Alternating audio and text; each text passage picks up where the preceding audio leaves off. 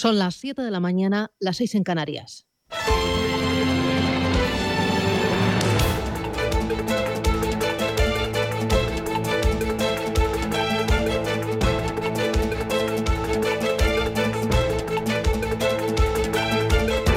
Capital Intereconomía, con Susana Criado.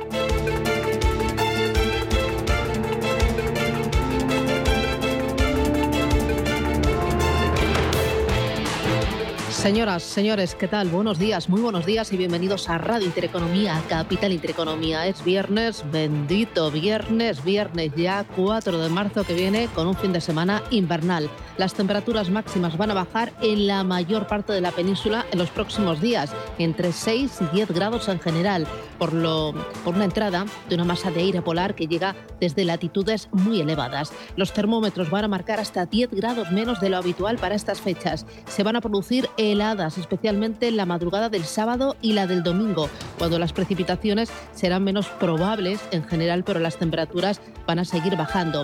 Se esperan en Galicia, la meseta norte y el este de la meseta sur, también en la parte oriental de Andalucía, pues eh, intensidad eh, en los sistemas montañosos del centro y noreste peninsular. Por si fuera poco, se van a producir intervalos de viento fuerte en el Valle del Ebro y también en Canarias. Así viene el fin de semana y la actualidad viene mirando a Ucrania y en ese día 9 de la guerra.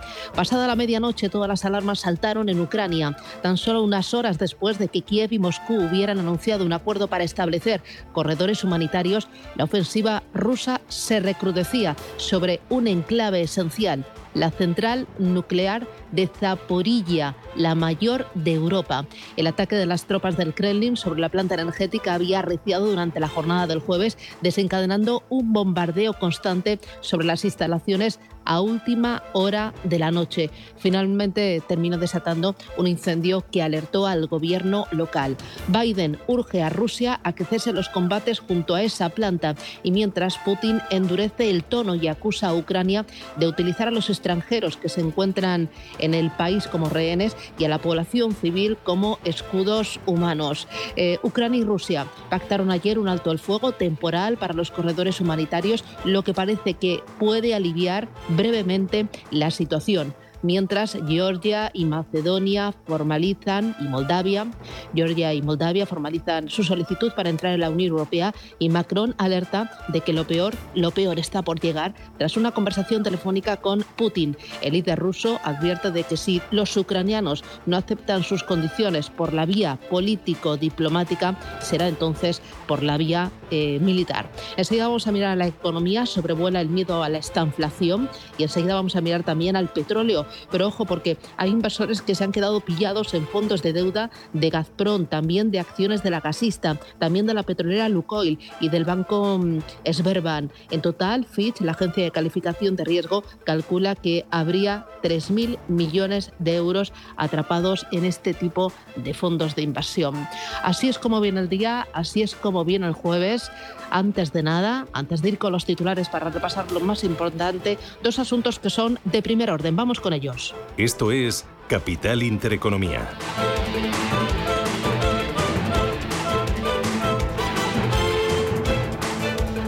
El primero, el precio de los carburantes que sigue disparado en España por la guerra en Ucrania. La gasolina y el diésel van a cerrar la semana marcando un nuevo máximo histórico impulsados por el encarecimiento del petróleo. Rubén Gil, ¿qué tal? Buenos días. Buenos días. Ambos carburantes han encadenado esta semana su novena subida consecutiva. En el caso del diésel acumula ya un encarecimiento del 11% en lo que va de año y se paga a 1,49 euros de media el litro, mientras que la gasolina ha repuntado casi un 9% y cuesta más de un euro con 60 céntimos por litro. Detrás de este incremento, como bien señalas, está el alza del precio del crudo por el conflicto bélico entre Rusia y Ucrania que provocaba que el petróleo se acercara ayer a los 120 dólares por barril, eh, niveles que no se veían desde hace una década. El precio del eh, crudo, que lo tenemos esta mañana cotizando con subidas, aunque eso sí son bastante más moderadas, sube un 0,7% el barril tipo Brent, está por encima de los 111 dólares, por encima de los 108 dólares y medio, el barril West Texas subiendo un 0,8%. Sube el petróleo y sube también el gas, que ayer llegó a tocar los 195 euros, su máximo histórico como consecuencia de las dudas sobre el suministro de esta materia prima y provocando que el precio de la luz siga subiendo en el mercado mayorista. De hecho, hoy alcanzará su segundo precio más alto lo que va de año y durante algunas horas del día superará los 400 euros por megavatio hora. Pendientes de los precios de la energía, las bolsas se disponen a cerrar su tercera semana consecutiva de caídas por la guerra en Ucrania. Manuel Velázquez, buenos días. Buenos días, Susana. Efectivamente, hoy tenemos, eh, tras ese ataque a la central eh, nuclear de Zaporilla, caídas de más del 2% en Tokio, un 2,4%. También recortes muy importantes en Hong Kong del 2,5%, un 1% a la baja el Kospi surcoreano, porcentaje muy similar en el índice de Shanghai. La bolsa de la India tampoco se queda atrás. El Sensex está retrocediendo hasta ahora un 1,6%. La bolsa que menos cae es la de Singapur. Incluso la bolsa de Sydney, el ASX 200, está registrando caídas del 0,6%. Una jornada en la que hemos conocido la tasa de paro en Japón, una décima en el mes de enero y la inflación en Corea del Sur también ha aumentado más de lo esperado. Por cierto que otra agencia más, Standard Poor's, reduce la calificación crediticia de Rusia y por si fuera poco, hoy la bolsa de Moscú va a estar todavía un día más cerrada. Además, los futuros en Estados Unidos ya están anticipando caídas que son del orden del 0,7% en el caso del eh, perdón, del 0,4% en el caso del Dow Jones de Industriales están recortando esas caídas, pero ojo porque en Europa nos aproximamos, nos encaminamos a una apertura con caídas muy importantes de casi el 2% en el DAX germano en el Eurostox 50, estamos hablando de casi 250 puntos para la bolsa de Frankfurt. Si nada cambia, se va a dejar muchos puntos en la apertura. Hoy los inversores van a estar pendientes de Estados Unidos. Vamos a conocer cifras de empleo y tasa de paro de febrero. Se espera que se mantenga sin cambios en el 4%. En la zona euro vamos a tener las ventas minoristas de enero y el PMI construcción de febrero. Alemania publica su balanza comercial, Francia su producción industrial e Italia va a informar del PIB del cuarto trimestre. Y aquí en España, el INE va a publicar las cifras de transporte ferroviario del cuarto trimestre. Además, hablaremos esta mañana de la reforma fiscal que los expertos presentaban ayer jueves al Gobierno. Una propuesta que apuesta por un tipo único de IVA y grabar más a los ricos. Paloma Arnaldos, buenos días. Buenos días. En lo que se refiere al IVA, el libro blanco de la reforma tributaria concluye que España pierde muchos ingresos por los múltiples productos asociados a los tipos reducido y superreducido. Plantea dejar únicamente un tipo común que podría ser menor que el general actual. Sobre el IRPF, el grupo plantea una revisión de las bonificaciones para ampliar las bases imponibles y aumentar la recaudación. Eso sí propone mantener las reducciones por el uso de la sanidad o la educación privada. También apuesta por eliminar los beneficios fiscales para arrendatarios y una subida sustancial de la tributación sobre hidrocarburos, en particular sobre el gas natural y los carburantes de automoción. Eso sí, la ministra de Hacienda, María Jesús Montero, ha descartado una subida fiscal de inmediato debido al contexto internacional. No es justamente en esta semana un momento en el que vayamos a plantear hacer de inmediata ninguna subida fiscal y quiero plantearlo con toda la honestidad para que se comprenda el contexto en el que nos desarrollamos y sin duda de lo que se trata con este documento tan rico y tan nutrido es de pensar en ese medio plazo que requiere nuestro sistema tributario para que una reforma estructural se pueda acompasar en cada momento. Además, el Comité de Expertos mantiene el impuesto de sucesiones, plantea una batería de medidas para evitar la ilusión del impuesto de sociedades e incluir las criptomonedas en un impuesto de patrimonio solo para millonarios. Analizaremos a las ocho y cuarto esta propuesta de reforma fiscal con el consejero de Economía y Hacienda de la Comunidad de Madrid, Javier Fernández Lasqueti. Vamos ahora con los titulares de la prensa económica. Elena Fraile, ¿qué tal? Buenos días. ¿Qué tal? Buenos días. Pues hoy la prensa económica se hace eco precisamente de ese informe del Comité de Sabios del Gobierno que conocíamos ayer y que propone esa subida de impuestos, entre ellos del IVA, del patrimonio y sucesiones y también crear esas tasas eh, verdes. Díaz Ayuso pide también amparo. La Unión Europea dice frente al matazo fiscal que planea Pedro Sánchez. Es el principal titular del diario Expansión. Apunta también el diario Cinco Días en este sentido, habla de esa batería de subidas fiscales, pero dice que sobre los plazos piden reforma gradual cuando se recuperen, dice la economía. Y en la portada del diario El Economista dice que el gobierno de Pedro Sánchez reitera su viraje hacia esas posiciones más centristas al coincidir con el empeoramiento económico que la invasión de Ucrania provoca. Dice que Sánchez evita esas subidas fiscales y también contrarresta el efecto Feijóo. Son las 7 y 9 minutos de la mañana, 6 y 9 en Canarias. Esto es Radio Intereconomía. Vamos ya con los titulares del viernes. En Radio Intereconomía. Las noticias capitales.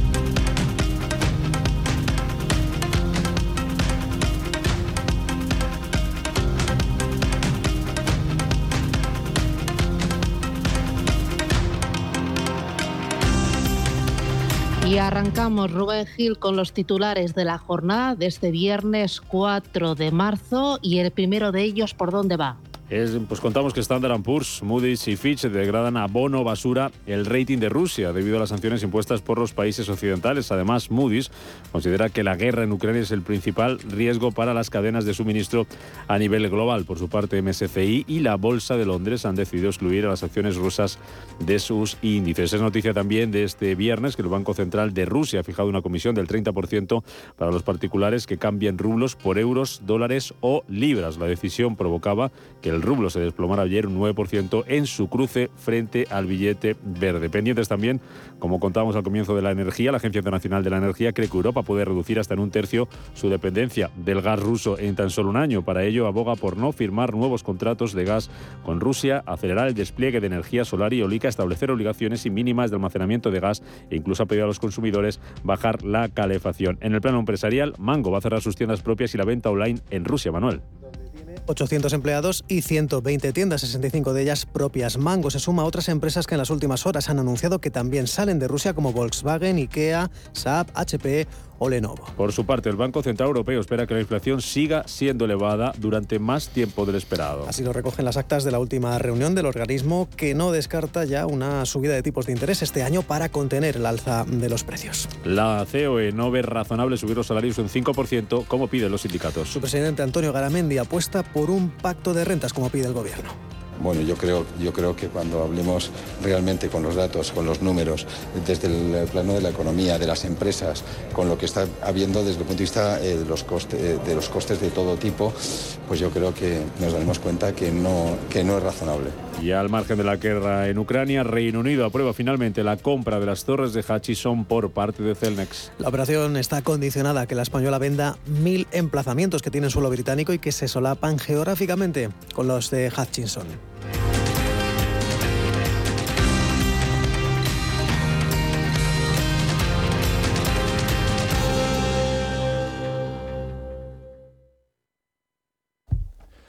Muy buenos días. Por el viernes espera inestabilidad en el área mediterránea oriental, con cielos nubosos o cubiertos y precipitaciones generalizadas y abundantes, localmente fuertes, acompañadas de tormentas en el área de la comunidad valenciana, sin descartarlas en zonas aledañas e Ibiza.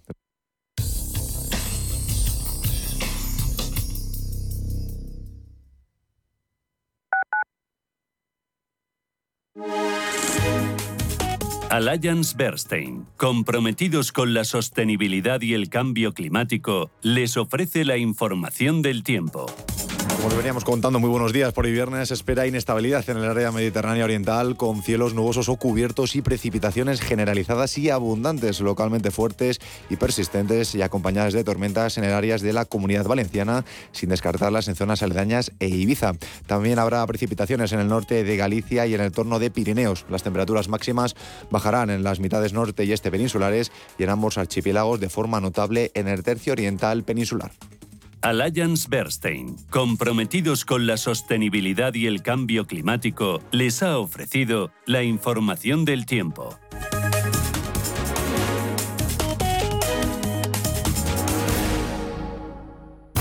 Los domingos a las 10 de la noche tienes una cita con el Club de los Negocios Raros un magazine dedicado al mundo de los libros. Actualidad, entrevistas, literatura y poesía tienen cabida en este espacio cultural de Radio Intereconomía, dirigido por Andrés Sánchez Magro, todos los domingos a las 10 de la noche.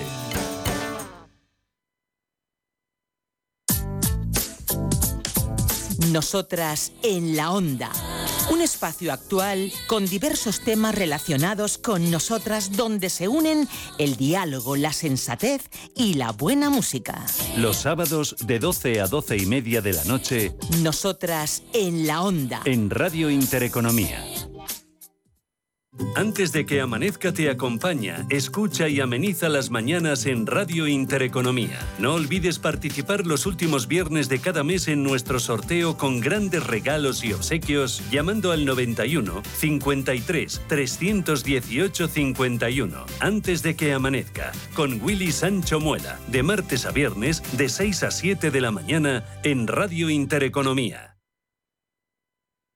Si eres emprendedor, profesional o empresario y quieres estar al día en los temas que afectan a tu empresa, Cultura Emprende es tu programa. De la mano de Alejandra Rompedrique, Víctor Delgado y Ángel Calvo Mañas, conocerás las experiencias de otros empresarios y estarás al día en marketing, formación, tecnología, fiscalidad, eventos y más. Los viernes de 7 a 8 de la tarde en Radio Intereconomía. Entre tú y yo está el buen humor, la motivación y los mejores invitados. Y aún así, queda espacio para la salud. Paula Pérez Salazar y su ejército pacífico de colaboradores están listos para alegrarte el fin de semana. Recuerda que tu cita con ellos es ahora el sábado a las 8 de la mañana. Entre tú y yo, con Paula Pérez Salazar.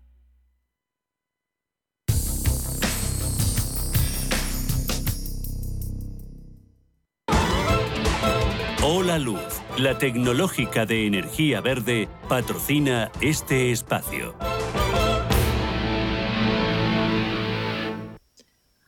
Un espacio en el que vamos a mirar los principales mercados del mundo. Vamos a ver cómo vienen los futuros. Primero, Palo Marnaldos en Europa, porque venían rojos, eh, rojo intenso, ¿verdad? Así es, parece que el viernes va a estar teñido de rojo para la renta variable europea. Tenemos el futuro del DAX cayendo un 2%. El del FT100 británico recorta un 1,20 y un 1,7 es lo que está cayendo el futuro del Eurostock.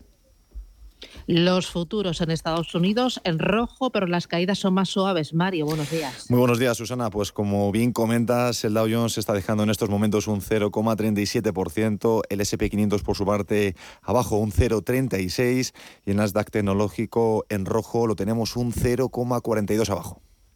Muy bien, en Asia tenemos caídas importantes para los principales índices. Cuéntame, eh, Manuel, cuánto están bajando en tiempo real y qué es lo que está provocando en el día de hoy esas caídas y esos nervios. Pues eh, buenos días de nuevo, Susana. Pues eh, sin lugar a dudas, eh, esta guerra, este conflicto nunca se ha ido de la vista de los inversores, pero además también la situación sanitaria es muy grave en Corea del Sur ha habido más de, se han superado los 260.000 contagios en las últimas 24 horas. También en Hong Kong la situación es bastante complicada, más de 9.000 contagios este viernes y se teme que se pueda extender a todo el país, a toda China. En cualquier caso, la bolsa de Shanghai cae menos por decir algo, en este caso está recordando prácticamente un punto porcentual, pero claro, Hong Kong está retrocediendo un 2,4%, Tokio un 2,3%, también caídas abultadas en el Kospi surcoreano, está perdiendo más de un punto porcentual, la bolsa de la India, el Sensex, abajo un 1,6%, también Australia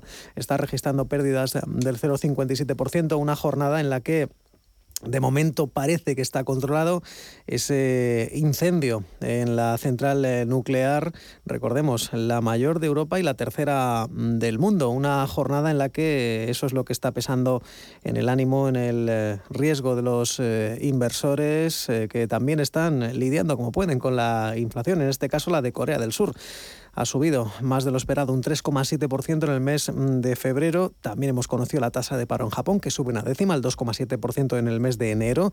Y por cierto que Japón va a congelar activos de otros cuatro bancos rusos para alinearse con la Unión Europea y también va a seguir liberando barriles de reserva, en este caso 7.500 barriles de petróleo, para tratar de contener esa escalada en los precios, eh, como decíamos, eh, por encima de los 110 dólares y eso que ha bajado el barril de crudo Brent. Y en el plano corporativo tenemos que seguir hablando de Nissan, la compañía, ya saben, que uno de los eh, ex asesores del expresidente Carlos Ghosn ha sido declarado culpable porque le ayudó a ocultar su verdadero sueldo, eh, declarar su remuneración por debajo de lo debido y ha concedido una entrevista al eh, diario Kyodo, a la agencia Kyodo, Carlos Ghosn, y ha dicho que, que es una parafernalia y que no lo da por válido. En cualquier caso, hoy Nissan está cayendo un 5,3%. Claro que hay caídas más abultadas hoy en Tokio. Por ejemplo, la de otra fabricante de motores, Ino, está cayendo un 15%. También AGC, recortes de 10 puntos porcentuales. La fabricante de lunas, Nippon Sheet Glass, eh, recorta un 7%. Las ganancias hoy son para la división industrial de Mitsubishi, arriba un 4,2%. Y en Hong Kong tenemos hoy caídas muy importantes para la fabricante de baterías. Eh, para coches, BID, que está cayendo un 7,6%, JD.com también el sector tecnológico hoy sufriendo importantes pérdidas junto a Meituan, abajo un 7%. En las ganancias tenemos al sector inmobiliario Country Garden, arriba un 6,5%, o la, el grupo de infraestructuras CECA, que sube 3 puntos porcentuales. En el mercado americano, Mario, cuéntame cómo fue la jornada de ayer, valores protagonistas, hmm. datos importantes y para hoy vamos a tener cifras de empleo y la previsión es del 4%. Hazme balance. Eso es, Susana. Pues ayer nueva sesión de volatilidad y caídas en Wall Street. Sus índices han retrocedido pendientes de la evolución de la guerra en Ucrania y con el precio del petróleo también cayendo, pero en niveles altos. Con todo, el Dow Jones retrocedía un 0,29%, el S&P 500 se dejaba medio punto porcentual y el Nasdaq eh, fue el más perjudicado dejándose un 1,56%. En este contexto, ayer conocimos el dato del desempleo semanal en Estados Unidos y las peticiones descendieron hasta las 215.000 desde las 233.000 registradas en la semana anterior. Estas cifras se han situado ligeramente por debajo de las previsiones del consenso. Por otra parte, en la agenda económica destaca el dato del PMI Servicios, que cifra su aumento hasta los 56,5 puntos respecto a los 51,2 de enero, aunque por debajo de de las previsiones iniciales. En el plano empresarial, las acciones de Intel cayeron un 1,9% después de que Morgan Stanley rebajara la calificación de las acciones de mantener a infraponderar. Las rebajas de las acciones de valor nos permitían centrarnos en situaciones más procesables que ofrecen una recompensa de riesgo relativamente más atractiva en el futuro, ha señalado Ethan Puris de Morgan Stanley. El software fue un punto débil para el mercado, con Octa y Snowflake cayendo un 8% y un 15% respectivamente después de sus informes trimestrales. Salesforce y Adobe arrojaron cada uno más del 2%, Tesla cayó un 4,6%, mientras que Amazon se dejaba un 2,7%. Las acciones defensivas, como las acciones de atención médica y servicios públicos, obtuvieron, sin embargo, mejores resultados. Amgen subió un 1,7% y Walmart ganó más del 2%. Y en cuanto a la agenda de hoy, como comentabas, las principales referencias de calado y prácticamente la única del día será el dato de empleo y la tasa de paro de febrero. La conoceremos exactamente a las dos y media de la tarde. Y a las siete y media conoceremos el, Tesoro eh, que ya que, que coloca su deuda a ocho semanas. Muy bien. En Europa, para el día de hoy, Paloma, las referencias dónde están, tanto por la parte macro como por la parte de microempresas? Pues en cuanto a la macro, la jornada viene con pocas referencias aquí en nuestro país. El INE va a publicar las cifras de transporte ferroviario del cuarto trimestre. En la zona euro vamos a conocer las ventas minoristas de enero en Alemania, balanza comercial y balanza por cuenta corriente, así como el PMI de construcción del segundo mes del año. En Francia tendremos dato de producción industrial de enero y también tenemos dato de PIB en Italia. En cuanto a las empresas, aquí en España incorporación al BME Growth. Será la compañía Enerside Energy. Y en cuanto al IBEX, vamos a mirar a BBVA porque la entidad ha terminado la ejecución del primer tramo del programa de recompra de acciones al haber alcanzado ese importe máximo de 1.500 millones de euros. También protagonismo hoy para Celnex y es que la Autoridad de los Mercados y la Competencia de Reino Unido ha aprobado la compra por parte de la española de los 6.000 emplazamientos de telecomunicaciones de Hutchison en Reino Unido con la condición, dicen, de desinversión de alrededor de 1.000 emplazamientos que la compañía tiene en el país. También atentos a lo que va a hacer Inditex a lo largo de la jornada de hoy, porque varias textiles europeas como Mango o HM ya han anunciado el cese completo parcial de su actividad en Rusia como castigo por la invasión en Ucrania. Con esta decisión mete en presión al gigante español Inditex, que tiene en Rusia su segundo mercado con más de 500 tiendas propias. En el continuo vamos a mirar a Prisa porque la agencia de calificación Standard Poor's ha rebajado la calificación de la deuda de Prisa en tres escalones, desde triple C mayúscula más a doble C mayúscula, ambas en la categoría de bono basura. Y por último, otra protagonista en la jornada de hoy va a ser ArcelorMittal, que ha decidido suspender la producción de sus instalaciones en Ucrania ante la situación que atraviesa el país. El gigante del acero dice que toma la determinación con el objetivo de asegurar la seguridad de los trabajadores y también de las propias instalaciones. Muy bien. En el día de ayer, importantes recortes. La renta variable española, el IBEX 35 se desplomó. Bajaron eh, las empresas ligadas a la energía. Bajó también todo lo ligado al turismo, pero se salvaron los 8.000 de IBEX. Son niveles no vistos en, he mirado, 13 meses, ¿no? Exactamente. Es el nivel más bajo ayer, el que alcanzaba el IBEX. En 13 meses se situaba a la cola del viejo continente. El selectivo español se desinflaba casi un 4%, un 3,72. 8.000 11 puntos. El freno principal fueron los valores turísticos, con IAG cayendo más de un 6, Melia que se dejaba casi un 7,8, Amadeus recortando un 5,27 y AENA que descendía un 3,12%. Las compañías españolas han acusado los crecientes cierres de los espacios aéreos europeos ahora que comenzaban a recuperarse los vuelos tras el repliegue en la pandemia. La subida de tipos de interés que anunciaba Jerome Powell activaba además la corrección en uno de los sectores que mejor había resistido a las presiones bajistas, el de las empresas renovables. Siemens Gamesa se desplomaba un 9%, y Iberdrola se notaba un retroceso del 5,3% era la principal afectada además por la posibilidad de que el gobierno resucite el canon hidráulico. También ha vuelto a restar puntos al selectivo Inditex, que se ha hundido un 7% en su octava caída de las nueve últimas sesiones. El resto de bolsas en Europa cerraba con descensos, eso sí, más moderados. El DAX se depreciaba un 2,16, el CAC 40 de París caía un 1,9, la bolsa de Milán un 2,3 y el FTSE británico recortaba un 2,5%. Más allá del conflicto con Rusia, ayer tuvimos goteo de resultados empresariales. Tal es uno de los valores del día ganaba un 3,8% con la publicación de sus cuentas, todo lo contrario que sucedía con Lufthansa, la aerolínea germana recortó más de un 8% penalizado por esas cuentas. Y también vimos caídas para un valor británico, la aseguradora Admiral, que se dejaba un 14,1%. Muy bien, en el ecosistema cripto, ¿qué es lo que tenemos? Pues Bitcoin en tiempo real en 42.279 dólares. En los últimos siete días su variación es en positivo, un 16% arriba, aunque frente al día de ayer ha caído un 3%. Ethereum también sube en la última semana un 11%, cotiza en tiempo real a 2.814 dólares y frente al día de ayer su caída es del 3,75%. Hoy analizaremos mercados a partir de las 7 y 35 de la mañana con Juan Ramón caridad. Vamos a hablar de petróleo, vamos a hablar de volatilidad, vamos a hablar de esta inflación y de otros muchos más asuntos. Y ojo, como cada viernes tendremos consultorio de bolsa a partir de las nueve y media con Roberto Moro, analista independiente. Hola Luz, la tecnológica de energía verde, ha patrocinado este espacio. Número uno mundial en el ranking ESG de compañías eléctricas. Marca mejor valorada del sector. Primera opción del consumidor a la hora de contratar electricidad. ¿Y ahora? Ahora en Hola Luz lideramos una revolución para transformar 10 millones de tejados en energía 100% verde para el mundo. Es la revolución de los tejados. Hola Luz. Un banco que cuenta con la experiencia de su equipo pero está libre de herencias es singular. Un banco que, además de sólido, es ágil, es singular. Un banco que utiliza la tecnología para entender a sus clientes, pero que sigue abriendo oficinas y contratando banqueros, es singular. La nueva banca privada es singular. Singular Bank.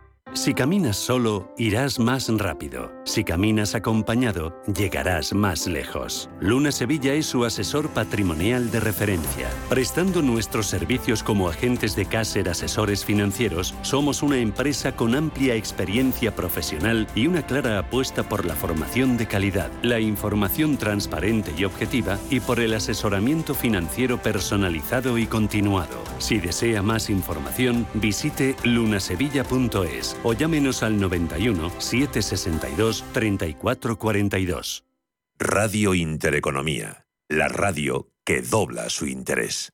¿Tienes un bar, restaurante u hotel? No te pierdas HIP, el mayor evento de la hostelería donde descubrir las últimas innovaciones y productos de más de 500 marcas expositoras en alimentación, bebidas, menaje, mobiliario, tecnología, delivery. 450 expertos te descubrirán los casos de éxito y las claves para llevar tu negocio de hostelería a una nueva dimensión. HIP, del 7 al 9 de marzo en IFEMA, Feria de Madrid. Entra en expohip.com y consigue tu entrada. Invertir en acciones y ETFs con XTB tiene muchas ventajas. No tienes ninguna comisión hasta 100.000 euros al mes. La apertura de cuenta es online, rápido y sencillo. Y tenemos atención al cliente 24 horas al día en español. Más de 450.000 clientes ya confían en nosotros. XTB.es. Riesgo 6 de 6. Este número es indicativo del riesgo del producto, siendo 1 indicativo del menor riesgo y 6 del mayor riesgo.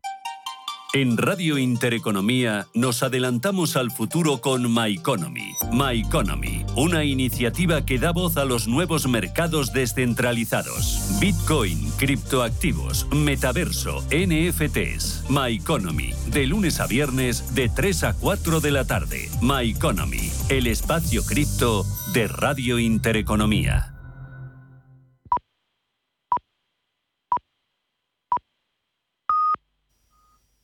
Son las siete y media de la mañana, seis y media en Canarias y a esta hora del viernes hay más noticias. La información al minuto, la actualidad al momento. Capital Intereconomía.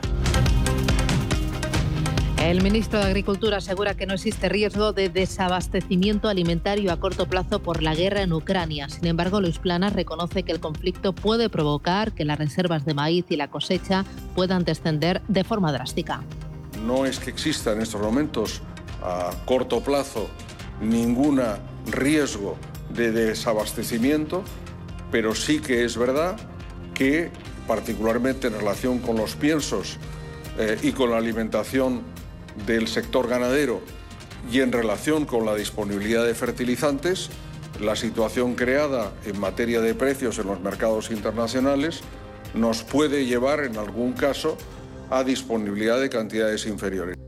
Bruselas prepara medidas extraordinarias por si el aumento de los precios de la energía afectan a la resiliencia económica y social de la zona euro. La presidenta de la Comisión, Ursula von der Leyen, insiste en reforzar la seguridad del suministro de gas. Del mismo modo, nos estamos preparando en caso de respuesta. Estamos trabajando para diversificar nuestros suministros energéticos, ya hemos hablado de eso. Estamos aumentando nuestros suministros de gas natural licuado para tener gas suficiente para esta temporada de invierno y estamos redoblando nuestro esfuerzo en energías renovables, limpias, para crear, eh, para ser independientes de las fuentes de energía rusas. El precio de la luz baja ligeramente este viernes, pero se mantiene por encima de los 340 euros por megavatio hora. Será el segundo precio más alto en lo que va de año y el cuarto más alto de la historia. La inflación en la OCDE escala hasta el 7,2% en enero y alcanza máximos desde 1991. El mayor incremento de los precios se registra en Turquía, donde la inflación ha llegado hasta el 48% como consecuencia de los recortes a las tasas de interés y el colapso de la lira. La tasa de paro de la eurozona baja en enero al mínimo histórico del 6,8%. España registró la mayor caída interanual del paro entre todos los países de la Unión Europea, con una caída de más del 3%. Y la ministra de Trabajo, Yolanda Díaz, asegura que la nueva reforma laboral ha permitido que más de medio millón de trabajadores temporales se hayan convertido en indefinidos en sus dos primeros meses de aplicación. Además, califica de anomalía el contrato de obra y servicio.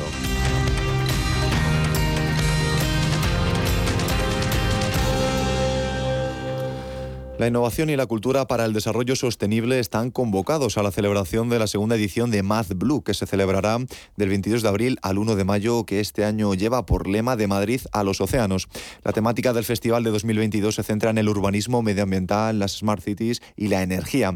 El fundador de la iniciativa, Luis Prieto, ha destacado que la energía de la ciudad es la vibración de las personas que la habitan. Hoy en día encontrar la herramienta que pueda resistir el paso del tiempo es fundamental en la renta fija. Es por eso que MFS Investment Management adopta un enfoque Active 360. Visite mfs.com barra Active 360.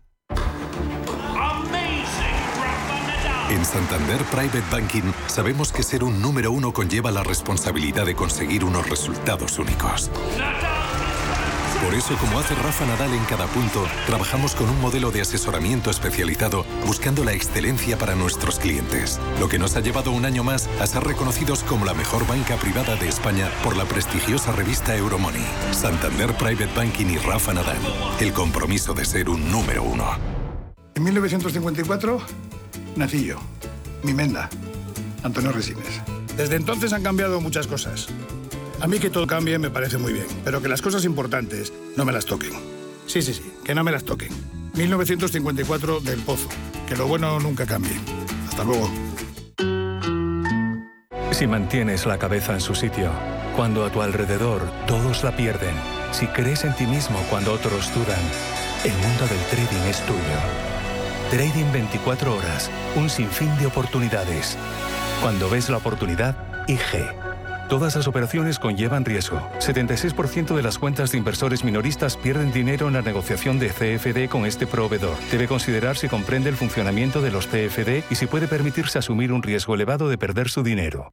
Si eres emprendedor, profesional o empresario y quieres estar al día en los temas que afectan a tu empresa, Cultura Emprende es tu programa. De la mano de Alejandra Rompedrique, Víctor Delgado y Ángel Calvo Mañas, conocerás las experiencias de otros empresarios y estarás al día en marketing, formación, tecnología, fiscalidad, eventos y más. Los viernes de 7 a 8 de la tarde en Radio Intereconomía.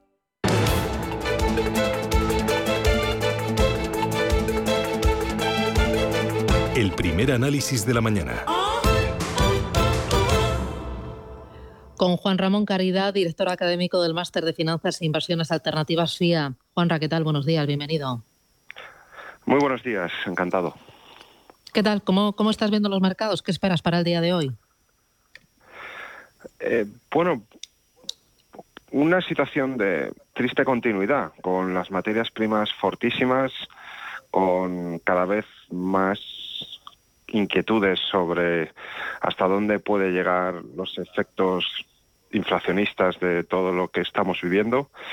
Y, en ese sentido, después de oír a Powell que las subidas van a ser de un cuarto de punto, también una cierta tranquilidad dentro del desasosiego porque es verdad que no tiene pinta que ni la Fed ni el Banco Central Europeo en las reuniones de marzo vayan a subir los tipos de interés de manera agresiva, así que un día muy parecido a lo que estamos viviendo estos dos, tres últimos eh, mercados.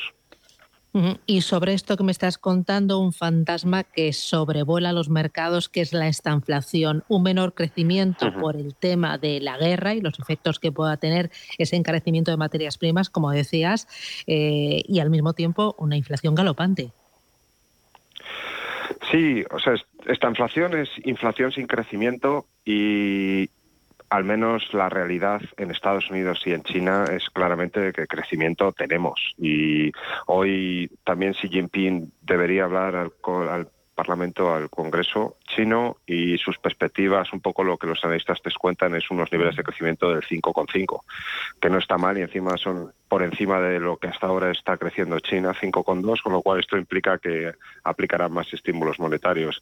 Y en Estados Unidos, Powell, tanto en sus reuniones del Congreso y del Senado, describió el mercado y la fortaleza del mercado del mercado laboral altísima y están en pleno empleo. Así que crecimiento hay, pero es verdad que el tema de inflación, sobre todo en Estados Unidos, los últimos datos de inflación en Europa, la subyacente sigue siendo manejable. O sea, que la subyacente se nos haya ido al 2,7, pues todavía hay amplio margen para que incluso subiendo el punto y medio que parece que esta crisis va a traer, todavía estaría por encima de la americana. Pero la americana tiene el tema inmobiliario, tanto de subida de precios como de subida de alquileres, todo el tema del pleno empleo y los efectos de segunda ronda salariales, la carga que mete todo el tema del conflicto ruso-ucraniano en materias primas, que obviamente va a presionar a la lanza las inflaciones, y el propio Powell, el reconocimiento de que las cadenas de producción, los cuellos de botella están siendo significativos y más duraderos. Así que yo creo que el foco no es tanto esta inflación, pero sí que es verdad que Powell no en marzo, pero va a tener un segundo semestre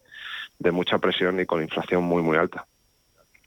Bueno, de ahí que en el discurso de Powell utilizara la palabra ágil, ¿no? Que eh, su objetivo era ser muy ágil para modular eh, tanto eh, la reducción del balance, que parece que va deprisa, como la subida de tipos de interés, dependiendo de los acontecimientos, de las cifras. Sí, es un adjetivo que viene pronunciando varias veces y que cuando lo ha hecho eh, lo ha hecho muchas veces acompañando eh, el concepto de subida persistente de tipos de interés, incluso en la reunión del Congreso, ante una pregunta de uno de los congresistas, insinuó que los tipos de interés pueden llegar a estar incluso, perhaps, por encima de los niveles neutrales. O sea, yo creo que lo que intenta explicar Powell es eh, vamos a tomarnos en serio el problema de la inflación, eh, van a ir cuarto de punto a cuarto de punto, no van a ser eh, muy agresivos y van a estar obviamente muy abiertos y muy humildes para intentar adaptarse porque reconocía que no están totalmente seguros de cuáles van a ser los efectos de, de todo el conflicto de Ucrania a nivel económico. Pero sí que es verdad que ese ágil implica que vamos a ir teniendo movimientos en tipos de interés y el 10 años, poquito a poco, pasó del nivel de 1,77, 78 a, a 1,84. Em, dos cositas más que, eh, que, tengo sobre la mesa. Uno, el precio del petróleo. Ayer cabalgaba hacia los 120 dólares, hoy parece que se relaja y lo tenemos en los 110 dólares. Irán ha anunciado que podría meterle eh, más barriles eh, al mercado. ¿Esto podría aligerar la presión sobre el precio del crudo de alguna manera? Poco, esperemos. O sea, hay una cierta incoherencia. No puede haber, si no hay crecimiento, el precio del crudo tampoco debería ser el mayor de nuestros problemas. Y sobre todo porque cuando estamos hablando siempre del precio del crudo, estamos hablando del spot, eh, o sea, de la formación de precios en el en el más corto plazo, pero obviamente las petroleras no compran futuros, o sea, compran y se mueven en el mercado de futuros, o sea, el, coste medio del, del petróleo y del gas no es tanto como el valor que vemos cotizar cada día ¿eh? y por lo tanto no es que nuestra factura o cuando vamos a echar gasolina tenga que subir tanto como hace el spot, pero el tema es un poco el siguiente. O sea, antes de este conflicto venía la OPEP teniendo problemas para generar 400.000 barriles diarios de producción extra y lejos de cumplirlo incluso parecía que se ampliaba el gap o la falta de petróleo. O sea, hay un interrogante sobre la capacidad que tiene la economía para poder crear más barriles. Que se liberen eh, reservas de emergencia, pues cuando se liberan y se ven titulares como 60 millones de barriles más lo que no se dice es por día. O sea, si divides 60 millones entre el número de días que tiene un año, pues son 160.000 barriles al día.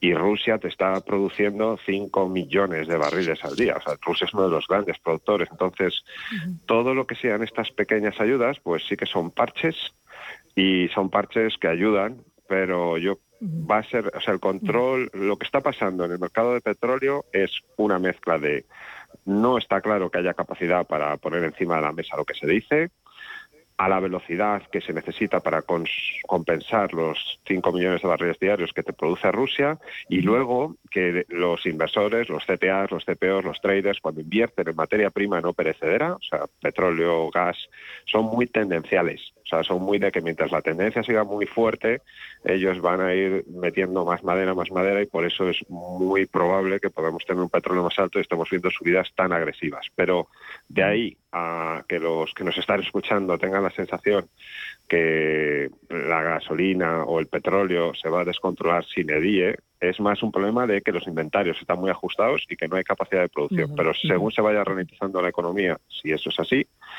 entonces es lo más lógico es que los traders empiecen a aflojar, la tendencia se relaje y volvamos a tener un petróleo carillo, pero no un tema absolutamente descontrolado.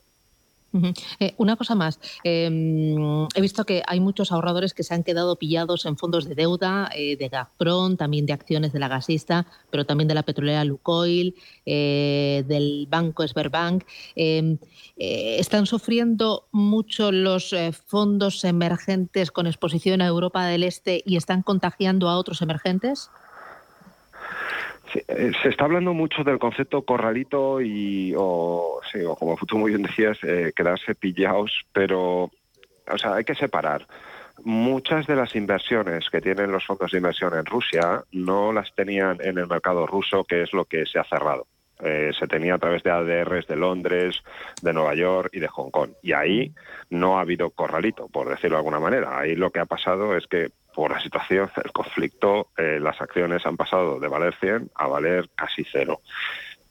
Luego no es un tema tanto de esto es muy valioso y yo no te dejo sacarlo porque te aplico un corralito, sino que donde no se ha aplicado o donde no se ha cerrado el mercado es que directamente lo que valía 100 pasa a valer 15, 13, 12, 10. Entonces eh, no es tanto que se quede pillado por un corralito, sino que eh, directamente pasa a valer mucho menos porque el país en el que inviertes al menos eh, confundir valor y precio es peligroso. Pero bueno, la cotización se ha hundido, punto. No es tanto corralito. ¿Vale? Segundo tema importante. Eh, tú de momento son medidas temporales de seis meses. Aunque el valor se te vaya a cero, tú no pierdes la propiedad de esa petrolera o de ese bono.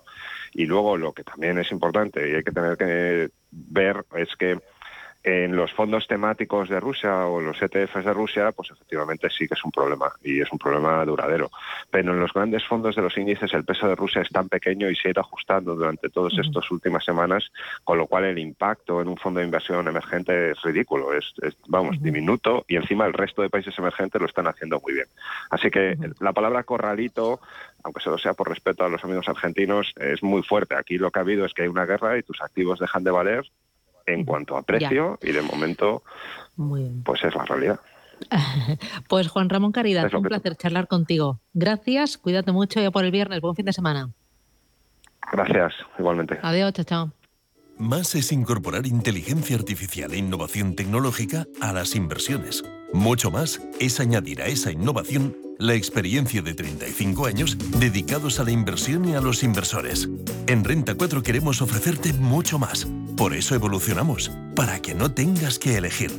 Más experiencia, más innovación. Renta 4 Banco. ¿Quieres más? ¿El mejor hotel para la celebración familiar que estás preparando? En Rafael Hoteles te ofrecemos todo lo que necesitas. Salones privados con luz natural, jardines y terrazas, cuidada gastronomía, aparcamiento y un servicio profesional que te asesora en todo el proceso. Llama al 902 100 015 o consulta rafaelhoteles.com. ¿Estás harto de bajas rentabilidades? ¿No quieres seguir pagando altas comisiones a tu banco o gestora? Finicens es la solución perfecta para gestionar tu patrimonio. Traspasa tus fondos de inversión a Finicens y podrás obtener una mayor rentabilidad. Infórmate en el 910-483-004 y en finicens.com. Finicens, especialistas en inversión indexada. Déjanos dar un impulso a tu inversión, porque en Caja Rural Banca Privada pensamos en tu futuro con profesionalidad y cercanía, con un excelente servicio de valores, más de 29.000 fondos de inversión y una gestión personalizada de carteras con la mejor rentabilidad fiscal y financiera, y sobre todo con la garantía de Caja Rural Banca Privada. Infórmate en tu oficina o en cajaruraldigital.com. Caja Rural de Zamora, al lado de la gente y siempre contigo. La información al minuto, la actualidad al momento. Capital Intereconomía. En Radio Intereconomía es momento de abrir los periódicos y ver cómo vienen las portadas de la prensa nacional y la prensa económica. Elena Fraile, adelante. Pues eh, la prensa económica lleva como protagonista esta mañana ese informe del Comité de Sabios del Gobierno que conocíamos ayer y que propone esa subida de impuestos, aumentos en el IVA, en el patrimonio, sucesiones y también crear esas tasas verdes. Es el principal titular esta mañana el diario Expansión. También lo comparte el diario Cinco Días. Habla de esa batería de subidas fiscales, aunque dicen sobre los plazos que piden reforma gradual cuando se recupere la economía y en el diario El Economista sobre este asunto dice que Sánchez evita subidas fiscales y contrarresta el efecto Feijo. Pero también hay otro asunto que preocupa en las portadas de los diarios económicos. Se habla esta mañana que tiene como protagonista las grandes empresas como Telefónica, Rexol y Acciona que alertan a sus inversores de ese riesgo de la guerra. Y es que empresas y bancos han empezado a advertir a sus inversores de los efectos del conflicto en sus informes a la SEP y también a la Comisión Nacional del Mercado de Valores. Telefónica avisa de repercusiones a largo plazo por las tensiones en Europa derivadas de esa política exterior de Rusia. Rexol se refiere también al impacto de la energía y Acción habla de los problemas de suministro y Santander también advierte de la volatilidad de los mercados. Estos son los principales titulares de la prensa económica. En la prensa generalista, eso sí, no se recoge la prensa esa última hora que pasa por ese bombardeo a la central nuclear de Zaporizhia, la central más grande de Europa y que se han producido allí, eh, bueno, pues eh, bombardeos que afectan a una de las eh, de los seis reactores que tiene esta planta. Lo que muestran en portada todos los diarios esta mañana es ese éxodo máximo de Ucrania, imágenes que reflejan la desesperación de algunos de los familiares que se quedan pues eh, para combatir y que despiden en un tren, por ejemplo, a sus hijos y a muchas de sus mujeres y a sus familias. Es que las estaciones de trenes se ha convertido precisamente en la única fórmula para salir del país huyendo precisamente de esta guerra. La portada del diario ABC lleva esa ventanilla de un tren y destaca en su principal titular ese alto el fuego solo dice para permitir el éxodo horror. Destaca cómo Ucrania y Rusia acuerdan establecer corredores humanitarios para facilitar la huida de los refugiados. Un millón en apenas, dice, una semana de invasión. En la portada del diario La Razón sobre este asunto de la guerra dice que la guerra de Putin provoca un millón de refugiados. En la vanguardia leemos cómo corredores humanitarios eh, se abren para evacuar a los civiles en Ucrania. El periódico en esta misma línea habla de que Rusia y Ucrania permitirán la evacuación de civiles. En la portada del diario El Mundo destaca cómo la Unión Europea abre sus fronteras sin condiciones a los ucranianos. Y en el diario El País dice que Rusia castiga a las ciudades. Dice que el ejército de Putin avanza en el sur y en el este de Ucrania y lanza ataques devastadores a esas ciudades.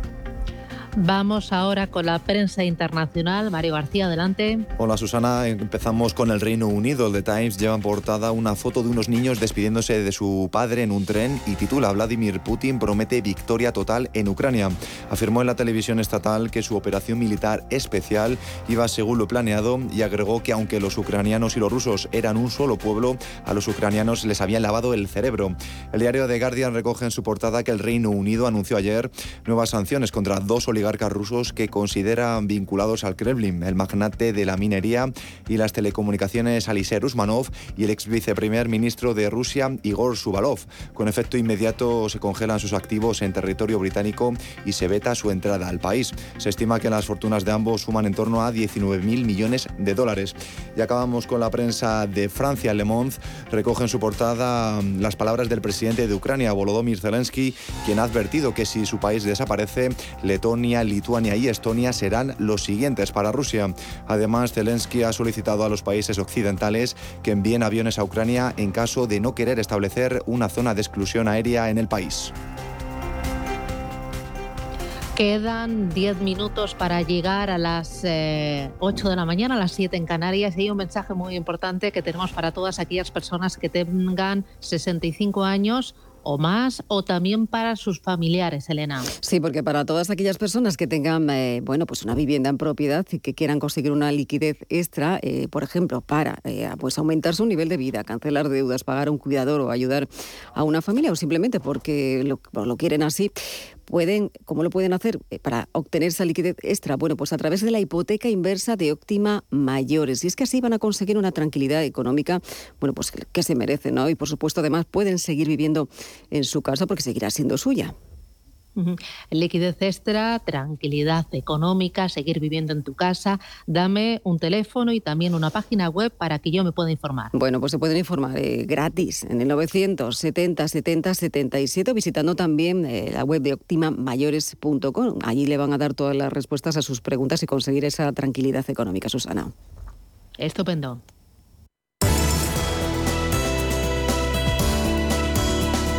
En Radio Intereconomía, la puntilla. Con Yanis Berbilis, que es portavoz de la representación de la Comisión Europea en España. Yanis, ¿qué tal? ¿Cómo va el viernes? Bueno, muy bien, a pesar de todo lo que está pasando ¿no? en nuestro entorno. Ya, muy triste. Bueno, Ucrania, mucho ha pasado desde la última vez que has intervenido la semana pasada, desde el viernes. Eh, ponnos al día, sí. ahí como una cronología de, de lo más importante.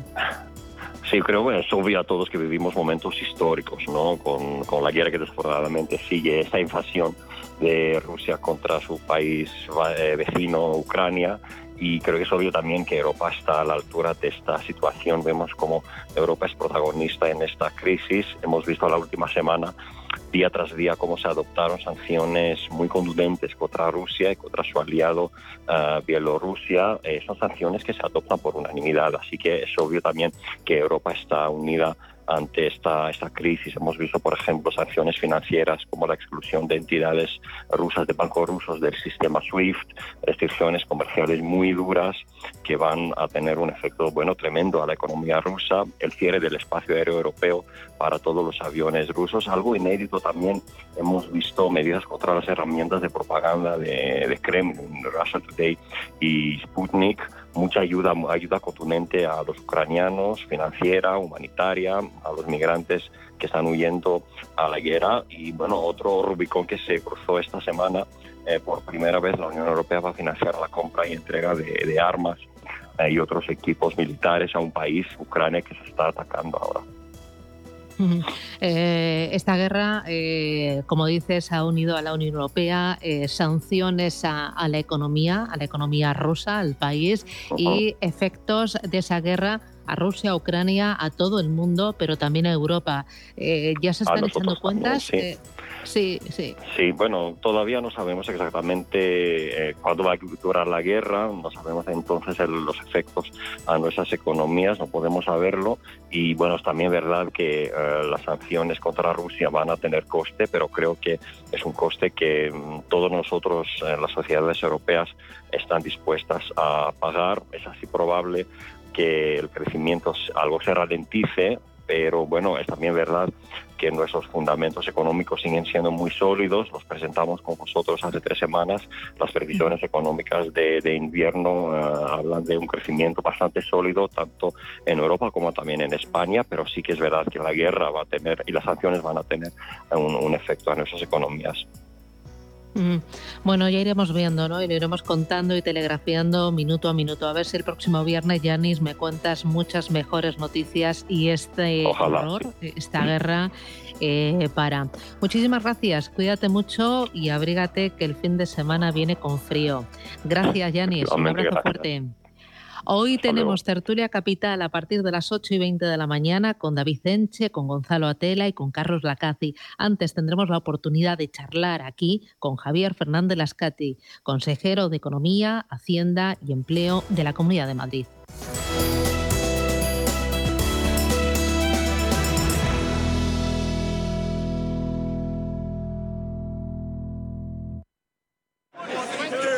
Radio Intereconomía trata información que te interesa. Sí, sí, hasta la bolsa americana puede afectar en tu bolsa de la compra. Por eso los temas que tratamos te interesan. Intereconomía, intereconomía, intereconomía, intereconomía, porque te interesa.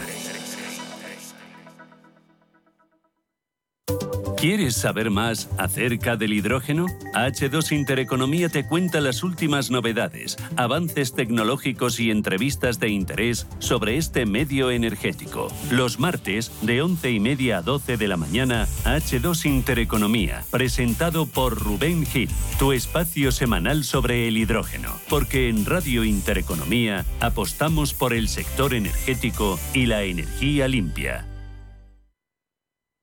Inversores minoristas e institucionales, gestoras y entidades financieras, empresas, reguladores y supervisores. Los activos digitales despiertan cada vez más interés. Y en Blockchain Radio explicamos conceptos, dibujamos tendencias y damos voz a los principales actores de la industria. Blockchain Radio, a las 2 de la tarde, cada jueves, en Radio Intereconomía, con Javier Molina y Susana Criado.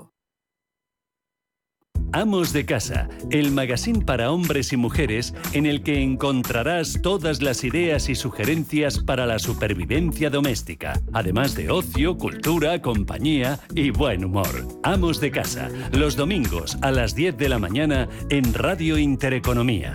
Te esperamos. Los mercados financieros, las bolsas más importantes, información clara y precisa. Esto es Radio Intereconomía.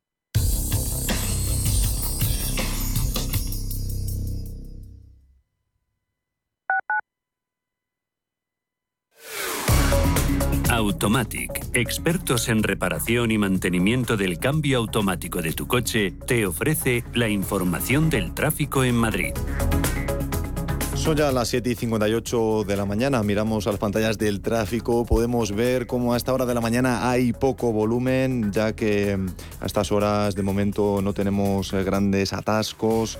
Solo comentar que la M30 en el kilómetro 64 hay un coche detenido, así que mantengan la precaución en esa zona. Así que iremos informando. Automatic, expertos en reparación y mantenimiento del cambio automático de tu coche, te ha ofrecido la información del tráfico en Madrid. Automatic.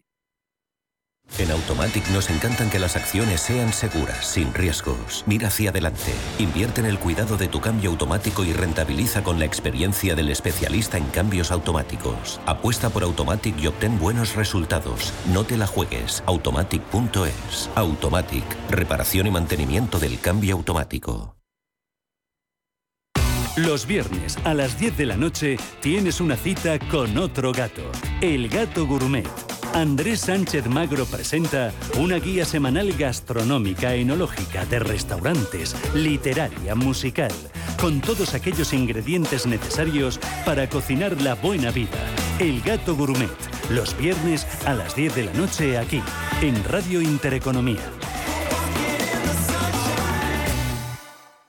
Entre tú y yo está el buen humor, la motivación y los mejores invitados. Y aún así, queda espacio para la salud. Paula Pérez Salazar y su ejército pacífico de colaboradores están listos para alegrarte el fin de semana. Recuerda que tu cita con ellos es ahora el sábado a las 8 de la mañana. Entre tú y yo, con Paula Pérez Salazar.